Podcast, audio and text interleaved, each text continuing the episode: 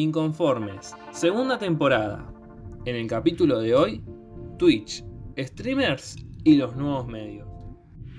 Che, ¿por qué los jugadores hablan con Ibai? Me pone nervioso eso. ¿Quién es Ibai? Ahora un nuevo enemigo ¿Pero quién es? ¿Pero quién es Ibai?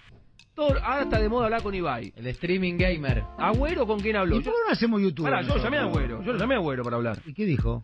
No, ya la vamos a hacer, Gusti. ya va a Sí, hacer. bueno, está bien, capaz que le dijo al Cuando quiera, perrito malvado. Sí, malvado cuando hacemos quiera, cuando quiera, pero me ganó Ibai.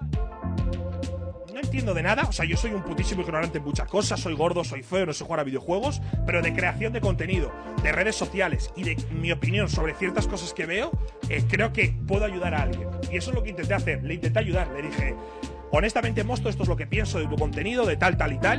Le dije que lo que había pasado ayer mm, era una barbaridad que, sinceramente, es difícil de olvidar y de perdonar porque él mismo lo ha permitido. Y no comprendo cómo ha llegado a ese punto porque yo conociendo a Mosto eh, sé, o sea, sé 100% que él no está de acuerdo con eso. Y de hecho la primera reacción se le ve como incómodo pero después la, o la liada es que se ríe y lo sube. Eso no me lo puedo creer. A través de su empresa Cosmos, el defensor de Barcelona, Gerard Piqué, adquirió por tres años la licencia de la Liga Francesa para el territorio español, y en una especie de juego para saber quién tiene la razón y convocar mayor audiencia, eligió a Ibai Llanos por el lado de Twitch y a Telecinco como representante de los medios televisivos para transmitir el partido entre el PSG y el Reims, partido que va a ser el debut de Lionel Messi en el equipo francés.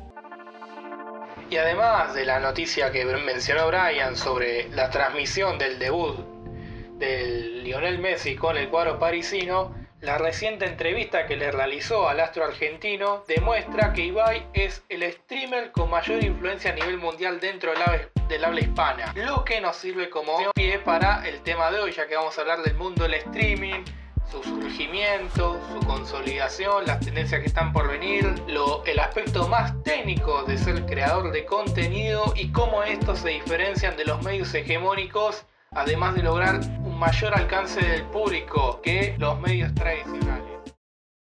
Hagamos un poco de historia. Los orígenes de Twitch se remontan al año 2007 cuando Justin Khan, Emmett Shear, Michael Siebel y Kyle Bogg deciden lanzar una plataforma que transmitía en directo la vida de Justin 24/7 bajo el nombre Justin.tv.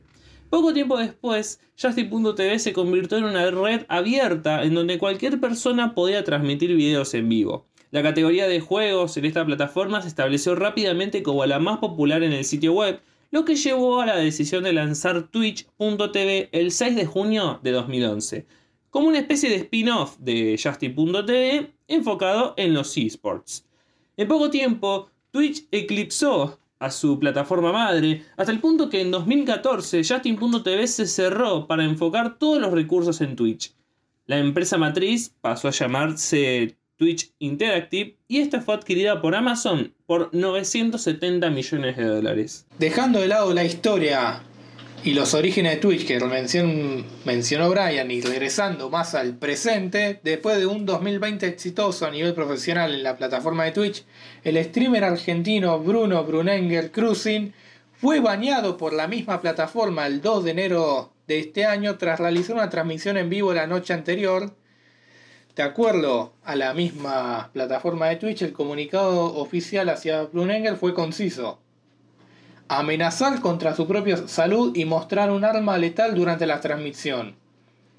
Sin embargo, este informe no fue esclarecedor porque a, diferencia de otros actores de, de Twitch, el castigo no fue por una acción durante su último stream, como suele suceder, por lo que en Twitter comenzó a circular que el motivo de este censura y cancelamiento o baneo fue porque Brunenger se apuntó a sí mismo con un arma de juguete. Desde la cuenta enfocada a divulgar información y noticias, arroba Brunenger Info, alegan que el streamer manifestó en la transmisión que el arma era de juguete y también que él no pensaría en hacerse daño al mismo. Entonces, ¿cómo sigue esta situación? Como en ocasiones pasadas, referentes de la plataforma y miembros de la comunidad comenzaron una campaña en Twitter bajo el hashtag FreeBrunenger. Además, el director ejecutivo de 9Z Team y streamer Francisco Francaster Postiglione ya manifestó su apoyo hacia el creador de contenido de su organización. Esta anécdota que ya transcurrió hace muchísimos meses nos va a servir como puntapié para algo que les vamos a comentar más adelante. Twitch, como red social y plataforma de entretenimiento y trabajo para los creadores de contenido, impone normas comunitarias que, de no ser cumplidas, el usuario puede terminar con sanciones o su cuenta desactivada y cerrada. Entre ellas se destaca el comportamiento autodestructivo, que significa que queda prohibida cualquier actividad que pueda poner en peligro tu vida o causarte lesiones físicas. Por otro lado, amenaza de suicidio, lesiones físicas intencionadas, consumo ilegal de drogas, consumo excesivo o ilegal de bebidas alcohólicas o conducción imprudente. Otro ejemplo sería la norma de violencias y amenazas, en la que cualquier conducta violenta o amenaza se tomará muy en serio y constituye una infracción de la política de tolerancia cero. Todas las cuentas asociadas a dichas conductas, lo, lo dice Twitch, quedan suspendidas indefinidamente. Estos son dos de los tantos ejemplos que tenemos de las normas que se deben cumplir en Twitch. Y aclaramos, no es que Twitch tenga estas normas comunitarias como algo exclusivo, es algo que traspasa a todas las plataformas de eh, generación, de creación de contenido. YouTube es, es, el ejemplo más paradigmático de la última década, por ejemplo. Las, las, las restricciones que, que les imponen los youtubers ya llegan a ser un punto ya insoportables. Y muchos se han expresado en distintos videos de eh, el carácter entre comillas family friendly que tiene la plataforma de Google con respecto a su contenido. Y continuando con datos sobre la actual plataforma de Twitch, de lo que ya repasamos, los orígenes y las normas comunitarias, nos parece también justo mencionar otro motivo por el cual hicimos este capítulo, que fue la noticia de que el precio para donaciones y suscripciones de Twitch en Argentina bajó un 60%, del cual pasó de 4,99 dólares a solo 1 dólar con 99. El beneficio a los usuarios de la región se llevó adelante con la modificación de valores para aquellos usuarios de México y Turquía en mayo, en primer lugar, y en la actualidad el territorio argentino tendrá disponible la suscripción mensual de 1,99, la trimestral a 5,5 dólares con 37 centavos y la semestral con 10 dólares con 15 centavos sin tener en cuenta los impuestos locales, así que atento a esos impuestos y en este sentido los argentinos podrán suscribirse a un canal por un total de 230 pesos finales por mes. Si bien la medida generó inquietudes para los creadores de contenido porque la baja, la baja significa que también se reduce la cantidad de dinero que reciben por cada suscripción, la la empresa espera que haya una relación directa entre la baja en el valor y el aumento de las suscripciones, dado que según sus propias mediciones, después de la implementación del programa, en otras regiones se vieron resultados muy positivos, lo que significa que Twitch espera que a la baja del precio haya más gente dispuesta a suscribirse a sus canales de creadores de contenido favoritos, generando un mayor beneficio del que disfrutaban previamente estos streamers. Todo lo que estuvimos comentando hasta acá es para que ustedes tengan una idea de qué es Twitch, de las cuestiones que hacen que esté en boga en estos días, por qué es importante eh, saber quién es Ibai Llanos, por qué es importante saber quién es Brunenger y por qué en redes sociales son muy importantes, es muy importante también conocerlo, quizás para no quedarte afuera de un tema de conversación.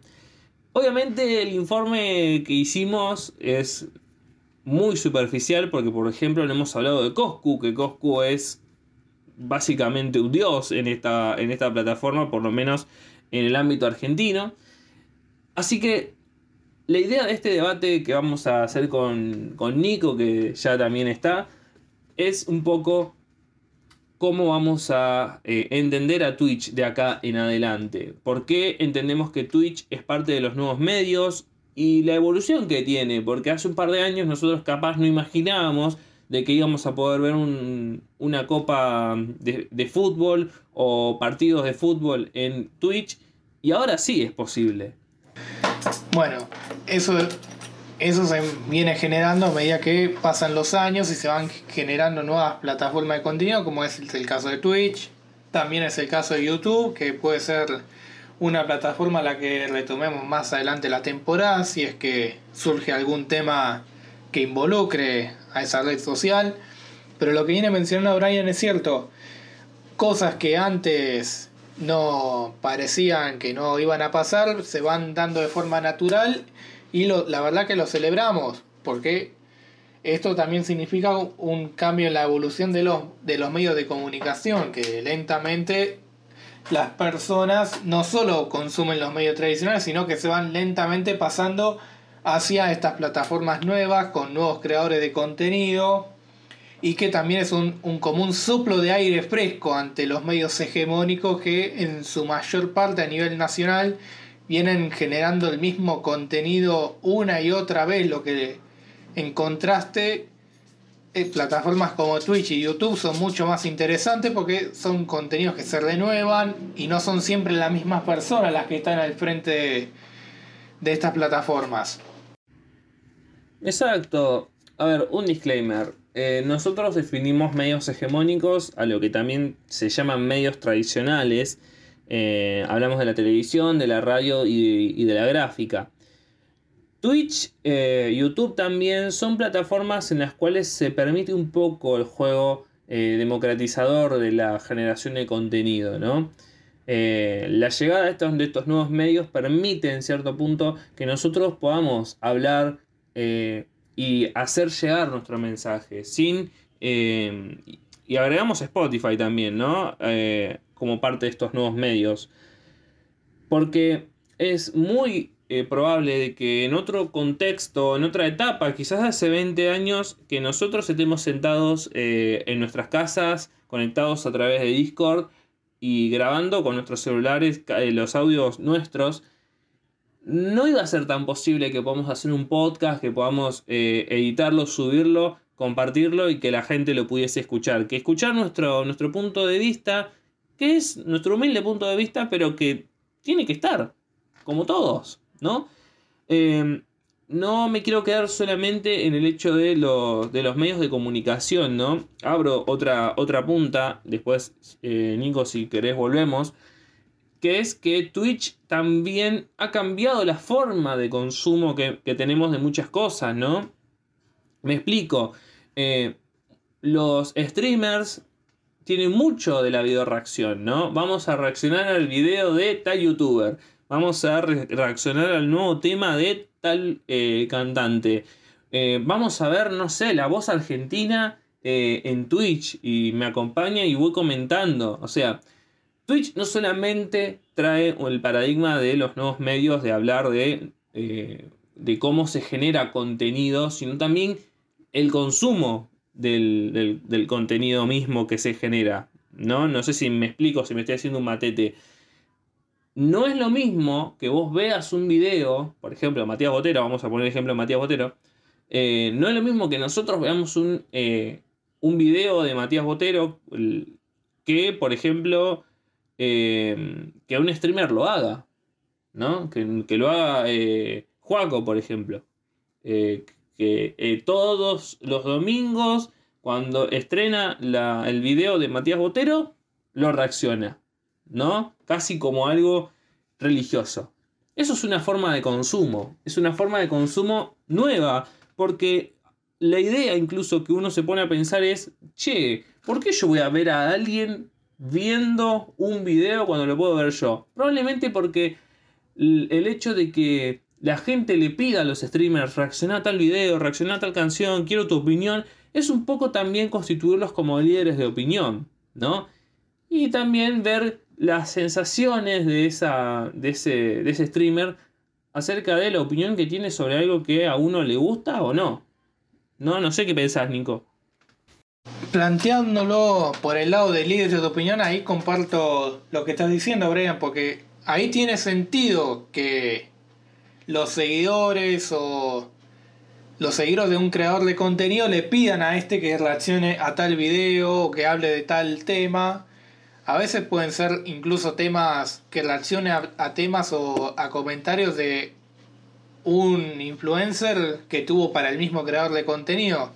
O, o el caso que mencionaste de juego que reacciona siempre a los videos de Matías Botero de forma casi religiosa, ritual, como si fuera una tradición típica de todos los domingos, que me parece bien, es una forma de crear, de hacer contenido.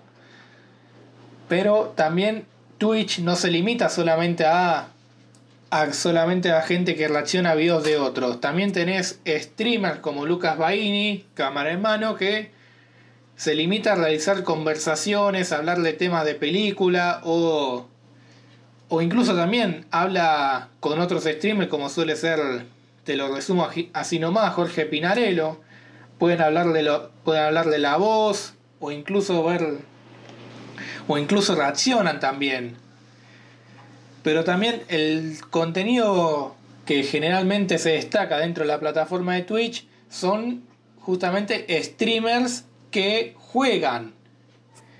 Pueden ser juegos de actualidad como Fortnite o son streamers que tratan de hacen popular otros juegos que son menos conocidos, como es el caso de Pummel Party, el Among Us, que en su momento el año pasado en cuarentena, ya lo hablamos la temporada pasada, fue uno de los juegos del momento. Y que justamente una de las razones fue que hubo una gran cantidad de streamers que transmitían en vivo en su propio canal de Twitch o de YouTube el juego. Ellos mismos jugando con amigos, conocidos de ellos mismos y que lo hizo el juego en su momento tan popular. Pero el tema de Twitch, y esto lo quiero remarcar, es que aunque sea una plataforma en la que podemos acceder todos, de hecho cualquiera de nosotros puede tener la posibilidad de ser un creador de contenidos dentro de la plataforma de Twitch, la realidad es que tampoco es tan gratis o simple como parece, porque la verdad es que para poder transmitir en Twitch necesitas una computadora con un CPU medianamente potente, mínimamente que pueda manejar programas de edición de video, que pueda manejar juegos sin trabarse, sin que se muera en medio en- mientras lo estás jugando, digamos. Y más importante de eso está el tema de la variable de internet. Si vos tenés una internet de 50 megas, como es el caso mío, los, vide- los videos que vayas a transmitir en Twitch tienen que ser de calidad de 720 a 480. No podés aspirar al Full HD porque se te va a estrellar la transmisión por problemas de conexión a internet. Son algunas, esas son al menos dos variables que yo creo las más importantes a la hora de ser un creador de contenido dentro de Twitch y que tenés que tener presente.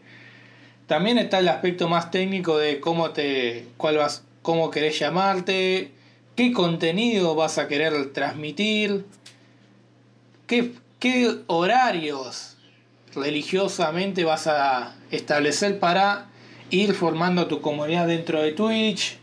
Y también está la cruda verdad, y esta es que son muy pocos los creadores de contenido que pueden vivir de ser streamers. Cuando hablamos del caso Ibai, hablamos de Coscu, o incluso podemos hablar de Brunenger, estos son la excepción a la regla, son personas que pueden vivir de Twitch porque por esas casualidades del destino, de la vida, por que ya eran conocidos de antes, lograron pegarla dentro de esta plataforma y pueden ganarse la vida trabajando exclusivamente como streamers en esta red social. Pero esto no va a ser el caso para la gran mayoría de nosotros. De hecho, la, la gran mayoría de los que nos podemos considerar creadores de contenido por Twitch o por streamers, lo deberíamos tomar como un hobby. Mientras nos ganamos la vida haciendo otro laburo que ya sea el que estudiamos o el que hemos podido aspirar a conseguir por circunstancias económicas de contexto que no, vienen al caso acá. Pero lo importante es que siempre si vas a ser creador de contenido, que bueno, tengas presente las variables de la computadora, de tu conexión a internet, de tus propios juegos y de lo que querés transmitir. ¿Y por qué querés hacerlo? Porque si vas a hacerlo con la esperanza de ser alguien como Ibai que pueda vivir de esto, vas a tener la corriente en tu contra. No es imposible, pero es muy difícil y requiere de muchísima suerte. Es muy interesante lo que plantea Nico, es muy interesante. Hagamos una, una cuestión, ¿no? Nosotros tenemos que dividir, si tenemos que dividir el contenido en Twitch, así a grosso modo, de forma bruta, ¿no? Yo que no soy una persona que conoce muchísimo, o sea, tengo una idea de qué es Twitch, tengo una idea del contenido, pero no soy una, no soy una persona muy asidua, o sea, eh, esto es un- una confesión de parte. Yo empecé a, a meter un poco más en Twitch, a conocer un poco más de Twitch, un poco por Nico y otro poco por otros amigos en común, ¿no? Eh, tenemos el IRL, que es la, conversación, lo que estaba hablando recién Nico sobre lo que hace, por ejemplo, Lucas Baini. Tenemos la reacción, tenemos eh, los juegos, que ojo, eh, vos tocaste un tema muy interesante, Nico, que es que tiene que ver con los patrones de consumo. No solamente nosotros eh, le pedimos como público a un streamer que reaccione a cierta, a cierta canción o a cierto video, sino también que juega cierto juego. ¿No? O que, esta, o que los streamers decidan, bueno, vamos a jugar hoy a Among Us. ¿No? Y, y que explote, porque la gente quiere vivir esa experiencia con sus amigos de decir, no, che, eh, mirá cómo se cagan de risa, cómo se, cómo se joden, cómo, eh, cómo se mandan cagadas, todo. O sea, quieren ser parte de la experiencia también, ¿no? Por eso, en, este, en esta cuestión del consumo es muy importante tener en cuenta de que Twitch como, como un- uno de los nuevos medios también viene a performar un poco, a, a- a modelar los patrones de consumo que tenemos como, como, como usuarios, ¿no? Eh, y otra cosa, porque Nico también lo, lo deja en claro cuando habla de las especificaciones técnicas. Uno necesita, por supuesto, una computadora, necesita eh, tener un- una, una buena computadora, una buena conexión a internet. Hablamos de una democracia en el sentido de que hoy cualquiera puede subir algo a internet, pero también entendemos de que para hacerlo bien y para después, eh, quizás entre comillas, pegarla, que Nico tiene razón, son casos eh, excepcionales los que, en los que pasa esto se necesita cierta inversión, se necesita cierta, cierta preparación, cierto también entender de que, che, esto no es un laburo, esto es un hobby, ¿no? Mm, Me pasa a mí personalmente con mi programa de radio. Eh, o sea, es un hobby, es algo que a mí me encanta hacer. A mí me encanta ir a, ir a hacer radio, que quizás es lo más tradicional del mundo, pero que después lo puedo compartir en Spotify como podcast, que después lo puedo eh, ir viendo en la semana eh, a través de las redes. Pero no deja de ser un hobby, no deja de ser algo que, a que hacemos de esa manera. A lo que voy. Tenemos que entender a los nuevos medios como patrones, como patrones del consumo. ¿no? Vienen a cambiar incluso los patrones de consumo. La televisión nos puede decir, bueno, vamos a, a- tener tal, tal, tal contenido, tales formatos, pero nada más. La televisión no, no, no ha llegado al punto de decir, bueno, vamos a jugar tal juego, vamos a eh, hacer tal cosa y la gente lo quiere hacer. Probablemente haya pasado, pero no a la velocidad o al impacto con el que lo hizo Twitch o las distintas plataformas. Hablamos de Twitch porque es la más conocida, pero hay muchas plataformas de streaming eh, que, que permiten esto, ¿no? A, eso, a eso vamos, a eso vamos. No, no quería perder esa línea de entender a Twitch y a los nuevos medios como eh, ese como un nuevo paradigma en términos de consumo de contenidos, de generación de contenidos, ¿no? Incluso de que YouTube en cierto punto se convierte en subsidiario de Twitch. Eh, para dar un ejemplo simple, ¿no? Eh, Coscu, en su canal de Twitch, tiene aproximadamente, estoy yendo a buscarlo para, para no estar confundiéndome, tiene aproximadamente 3 millones de followers, ¿no? 3 millones de followers. Y eh, vistas en torno a las 73 millones, una locura. Ahora, si vas a YouTube, que, ojo, a ver, YouTube de, de no hace nada, o sea, el tipo lo que hace es cortar lo que hacen las transmisiones y subirlo a YouTube. Tampoco es la gran cosa, no es la panacea, no es este, algo tan elaborado. 4 millones. 4 millones eh, 150 mil aprox. ¿No? Por eso digo, Twitch, los nuevos medios, hay que ver ahora qué pasa con lo que, con lo que arrancamos al principio del capítulo. ¿Qué onda con esto de Ibai que transmitió la Copa América? Que va a transmitir la, el partido debut de, de Messi en el Paris Saint Germain. Va a cambiar. estamos, estamos viviendo un cambio en el consumo de los nuevos medios. Eh, de los medios en general también. Estamos viviendo un cambio, estamos en una transición. Eh, hablar de que la televisión está muerta no es, pero también entender que hay otros medios que van a ocupar algún lugar en algún momento. ¿no? Nosotros en cierto punto, en algún momento pensamos que la radio iba a desaparecer y existe el podcast. Que el podcast no es radio, pero es muy parecido. Bueno, capaz con Twitch y la televisión va a pasar exactamente lo mismo. Los casos de los diarios. Hoy muchos nos informamos con newsletters, por ejemplo. Ya ni siquiera pensamos en la idea de ir al puesto diario a comprar un diario. No, lo leemos en los newsletters o nos metemos en las páginas de los medios a, a mirar o nos informamos por Twitter. A eso, a eso voy. Así que, más o menos para configurar un panorama. Nico, nos estamos hablando un montón en este debate. Hay como muchos temas, ¿no? Y sí, lo que pasa es que Twitch es una plataforma muy amplia, con contenido muy heterogéneo, que es lo que hemos venido discutiendo, del tema de reacción de videos, crear, contenido jugando videojuegos o ser como Ibai que ahora va a relatar partidos de fútbol. Y es que lo que vino haciendo hace tiempo también es, merece una mención honorable el hecho de que organizó todo un evento de boxeo y que lo transmitió en vivo por Twitch, generando números de público altísimos que en la televisión no se van a ver nunca, probablemente no se ve, ya no se ven. La cantidad de público que atrajo Ibai a esa transmisión especial de boxeo, ese evento deportivo, fue enorme. Y es algo que los medios tradicionales no, ya no genera.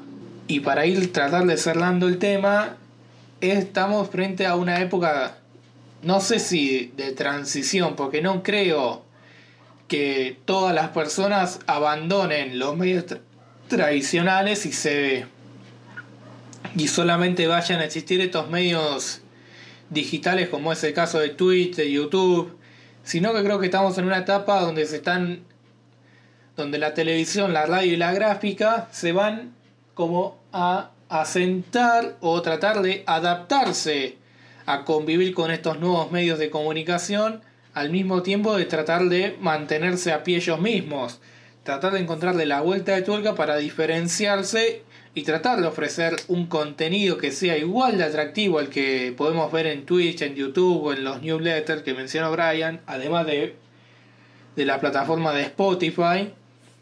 Pero hasta que eso pase, siempre se siempre va a haber como resentimiento de parte de los medios tradicionales hacia estos nuevos creadores de contenido o incluso medios digitales porque hay un público masivo, más joven, nuevo, que prefiere los medios digitales ante los, ante los tradicionales. Y hasta que estos no encuentren la razón al porqué de esto, por qué esto pasa y por qué y qué pueden hacer para revertir la situación y crear contenido atractivo, va a haber más gente que se vaya volcando hacia los medios digitales no tradicionales antes que ir a lo hegemónico. Claro, eh, en, eso, en eso tenés razón. A ver, la televisión, la radio y la gráfica eh, están en, una, en un en camino a tener que ayornarse, adaptarse, como estabas diciendo, a los nuevos públicos. Hay que tener en cuenta de que no todos los adolescentes miran televisión, ¿no? Probablemente sus, sus formas de consumo han cambiado mucho con respecto a sus padres o a sus hermanos mayores. Ni siquiera nos vayamos tan lejos. Por eso, por eso digo, cuando me refiero a transiciones es esto, ¿no? Ya no es Twitch o YouTube algo novedoso, no es algo nuevo que no sabemos qué es o qué lugar va a ocupar. Estamos viendo de que están empezando a ocupar lugares. A ver, muchos medios, eh, muchos, muchos proyectos de medios se dan en YouTube o, o en Twitch, ¿no? Y generan comunidades. Y en cierto punto generan eh, una, un fenómeno que en algún momento de la temporada lo vamos a analizar porque es muy profundo, no me quiero meter con eso ahora porque no vamos a terminar más, que es el hecho de eh, las burbujas de opinión de, de cada uno. O sea, todos sabemos que quien sigue, por ejemplo, al Presto no piensa lo mismo que el que sigue a, Pedro Rosenblatt, por ejemplo, para dar un ejemplo. Eh, lo que sucede, y yo creo que la televisión intenta ir hacia ese lado, y hay que entenderlo así, es un- una generación de contenido para un público determinado. Ya no vamos a una televisión que apostaba, que buscaba ir a todos los públicos. No, yo creo que estamos yendo hacia eh, programas, canales, medios que apuntan a un arquetipo de oyente, de televidente puntual, ¿no? Y pasa con Twitch también, un poco. Todos sabemos que quien sigue... eh, lo que pasa es que no hay, un- por suerte, no hay un gran nivel de politización en Twitch. Eh, pero sabemos que, que quien sigue a, a Pedro Rosenblatt, por ejemplo, no tiene las mismas ideas que otros. Que otros streamers, por ejemplo. A eso, a eso vamos. A eso hay que, eso hay que entender. Así que es esto. En conclusión, Twitch llega, eh, se impone como uno de los nuevos medios y empieza a cambiar patrones de consumo, patrones de generación de contenido y hace mover un poco las estructuras que hace años que la televisión ya no puede eh, mantener quietas, vamos a decirlo. Así que bueno, no sé si querés agregar algo más, Nico. Mm, Honestamente no, porque creo que hemos, hemos hablado de un poco de todo dentro de lo que es el universo de Twitch y lo masivo que es esta red social y cómo está posicionada actualmente, cómo- de dónde vino, qué cambios pueden venir, qué cambios tiene, cómo va evolucionando, porque también el tema de Twitch es que evoluciona de la mano de los mismos creadores de contenido. Si estos van generando con nuevas formas de crear contenido, Twitch va a cambiar con ellos. Eso es un cambio y una forma de transición que la tele- los medios tradicionales tienen que aprender a dominar para poder mantenerse relevantes en estos tiempos de, en estos tiempos de cambio y así poder atraer nuevo, nuevo público y no estar y no estar y no estar con una audiencia que siempre va en picada para abajo y poder revertir esta tendencia que se viene repitiendo los últimos años, al menos en Argentina. Lo quiero remarcar porque no tengo datos de cómo es los niveles de audiencia en otros países o incluso en, en otros continentes. Esto lo hablo yo desde nuestro contexto nacional argentino, que es lo que viene pasando. Pero son cosas que simplemente el tiempo va a determinar si los medios tradicionales pueden adaptarse a los cambios que se vienen en los medios de comunicación en sí mismos. Solo el tiempo dirá qué es lo que va a pasar. Mi nombre es Brian. eh, espero que hayan disfrutado de este capítulo como a nosotros nos disfrutó, disfrutamos hacerlo. Y bueno, los esperamos en el próximo capítulo. Este fue el segundo capítulo de nuestra segunda temporada de Inconformes, más inconformes que nunca. Los esperamos para el capítulo 3. Nos vemos en el próximo capítulo y por favor voten libremente al candidato que ustedes crean que merece ser su representante. Hasta la próxima.